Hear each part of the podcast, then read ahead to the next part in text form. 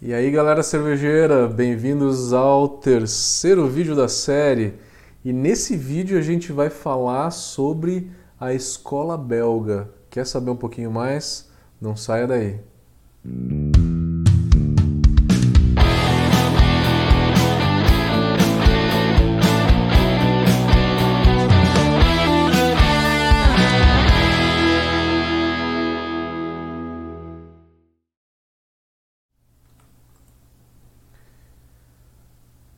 Nessa série, então, da história da cerveja comemorativa dos seis anos da Brau Academy, são seis anos, 10 mil alunos já que a gente tem em cursos presenciais e online, sem contar as lives, né? Pelo amor de Deus, são quase 60 lives que a gente tem até hoje, em diversos vídeos e blogs, enfim. É, 35 consultorias também, enfim, temos uma história aí é, já percorrida. Parece que foi ontem que eu fui para a Alemanha estudar, resolvi mudar de vida e. Enfim, estamos por aí. Vamos falar um pouquinho sobre a escola belga, algumas curiosidades, algumas peculiaridades da escola belga. Quando a gente fala de escola belga, a gente está falando de escola franco-belga, na verdade, porque isso pega muito também a, o país da França. Assim como na escola alemã, não pega só a Alemanha, né? É, essa cultura alemã ela passa muito para a República Tcheca, para a Áustria e para a Suíça. Tem essa cultura toda de fazer cervejas lagers, cervejas lagers de excelente qualidade. Principais características da escola belga. Quando se fala em belga, não tem uma coisa que alguém faça algo parecido como as cervejas envelhecidas, né? as cervejas azedas, as lambics. Lambics são umas cervejas realmente extremas, elas são cervejas bem ácidas e tem o uso de bretanomices e outros micro-organismos que acabam deixando a cerveja um pouco mais difícil de beber mas não ruim, tá? Não estou falando que é ruim, mas acaba reduzindo o drinkability e aí com isso muita pessoa acaba não conseguindo tomar tão bem essas cervejas. É, talvez seja uma das últimas cervejas que vocês vão aprender a tomar. Eles usam lúpulo envelhecido, aquele lúpulo com cheiro de chulé, para que a Brettanomyces vá lá, quebre esse aroma de que é o isovalérico, é o ácido isovalérico que dá esse aroma de chulé. Com isso vai quebrar o ácido isovalérico e vai transformar em outros aromas frutados que uma gueuse, por exemplo, tem que ter, uma lambique tem que ter. Leveduras extremamente esterificadas, né? Então, quem nunca tomou uma blonde, uma tripel, sente aquele aroma muito frutado cervejas muito mais alcoólicas. A maioria das cervejas belgas começa em 6%, que é uma Belgian Blonde, 6, 6,5%, e vai até 10, 11%, que é a Dark Strong Ale, a Quadruple, por exemplo. São cervejas muito intensas que fazem uso de barril, muitas das cervejas ficam no barril. E elas têm o priming, o que o caseiro faz demais, né? Tem muito Prime por conta de, da história da própria cerveja na Bélgica, tá? Não é que o Prime tem uma, uma característica que, que só ele dá. São cervejas, então, lógico que não pasteurizadas, né? Tem levedura viva ali dentro. E esse grupo de cervejas azedas é chamado de lambic. São extremamente frutadas, são ácidas, são envelhecidas na madeira, têm uso de bretanomices. E essas bretanomices dão um sabor muito intenso, que acaba sendo até um pouco fedido para uma primeira impressão. Quem está com, começando a aprender sobre cervejas vai achar ela fedida, um pouco ruim, né? É, aromas do tipo de sebo, suor de cavalo, estábulo, band-aid, entre outras coisas, né? Mas que acaba sendo um sabor desejado na cerveja por conta do microorganismos que é Brettanomyces, que é colocado ali dentro. Em pequenos pubs se tira a cerveja diretamente do barril. Então aqui você tem uma produção pequena feita direto do barril. A cerveja é muito usada na gastronomia belga para se preparar pratos, mais do que nas outras escolas. Aqui a gente tem um grande contraste, né? um país de grandes contrastes. A maior cervejaria do mundo é belga, não é brasileira. A AB InBev, ela ela tá sob gestão dos brasileiros na hora que eles fizeram a fusão. É, o capital foi levado para a Bélgica, tá? Mas a administração prevaleceu a administração dos brasileiros, tá? Do grupo do, do Banco Garantia. Então, a maior cervejaria para todo mundo é a cervejaria realmente belga, né? Então, é a AB InBev, que comprou depois a Budweiser americana. Então, se tem a maior cervejaria do mundo e se tem também uma tradição ali de monastérios. E aí tem uma coisa muito peculiar da Bélgica.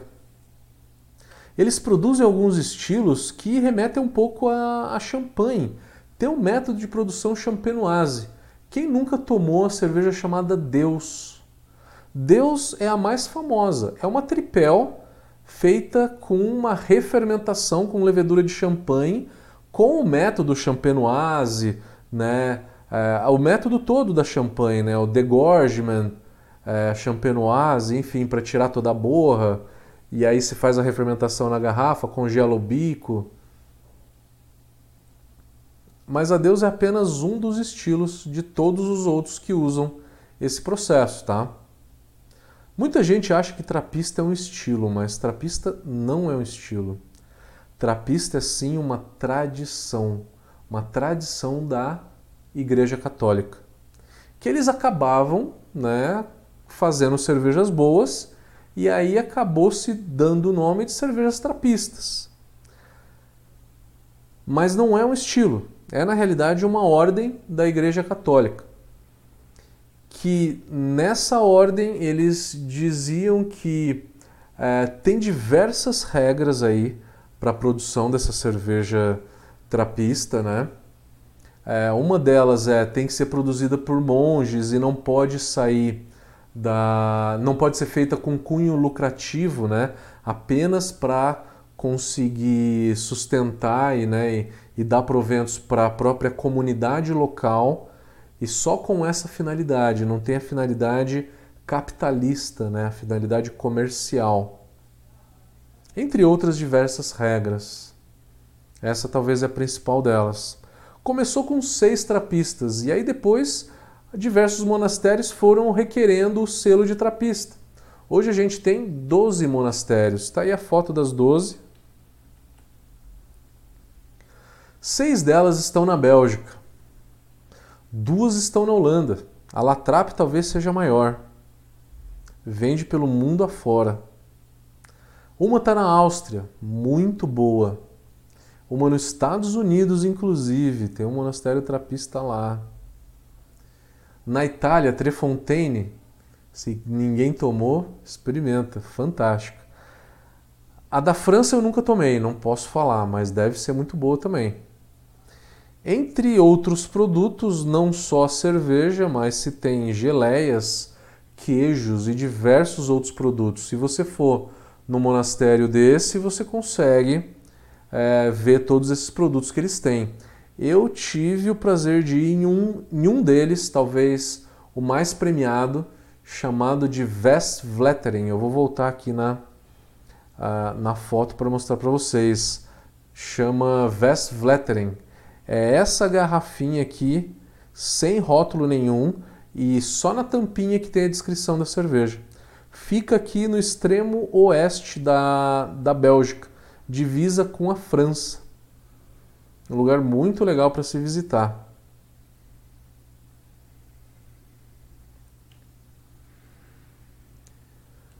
Entre outras coisas, né, tradições trapistas, o, como eu falei, o lucro de todos esses produtos ele é apenas para o mosteiro, que pode ser revertido para a comunidade da, da própria, do próprio monastério.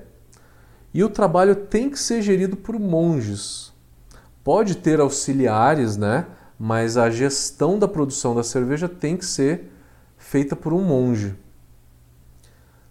Nunca o volume de vendas deve afetar a qualidade do produto. Se eu aumentei a produção de cerveja do meu monastério, é, eu não posso, com isso, piorar o sabor da minha cerveja. Bem justo, né? E para ser chamado de trapista, tem que ter o selo da ordem trapista.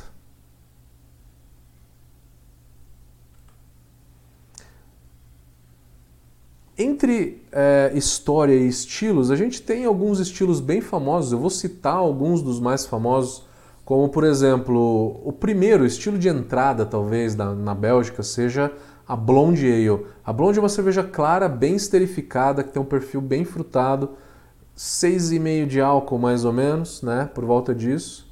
Uma versão um pouquinho acima dela, a gente tem a Tripel. A Tripel ela tem por volta de 8, 8,5 de álcool, também é uma cerveja muito clara e ela tem um perfil muito esterificado também. Ela é uma versão da Blonde, só que com uma gradação alcoólica maior. Seguindo a linha das cervejas claras, a gente tem a Golden Strong Ale. A Golden Strong Ale ela tem 8,5 de álcool. O melhor exemplo disso é uma cerveja que a gente encontra no supermercado muito fácil, chamada de Duvel, que ela é uma cerveja com 8,5 de álcool, não tem um perfil tão esterificado assim, ela tem um drinkability um pouco melhor mais alto, não é tão esterificada, não é tão intensa.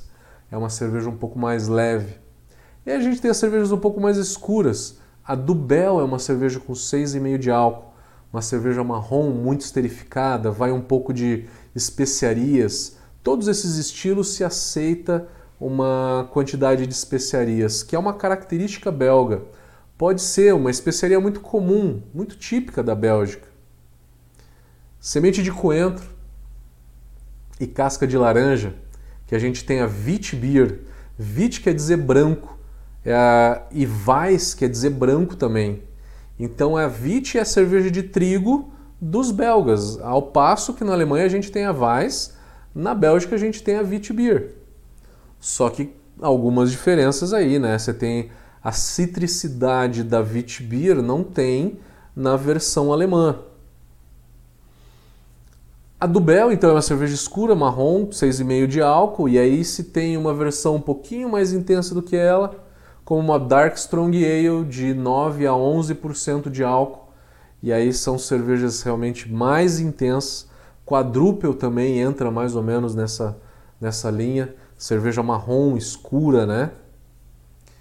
E aí a gente tem um, um grande grupo de cervejas com fermentação espontânea, é espontânea realmente. Você deixa ali é, o fermentador à, à luz dos micro-organismos que estão no ar e aí eles vão cair dentro desse mosto, vão fermentar e vão dar uma característica muito diferente na cerveja.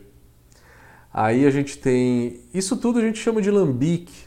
Ela pode ser uma lambique apenas envelhecida na madeira, que ela é chamada de gueuse, com bretanomices muito intensa.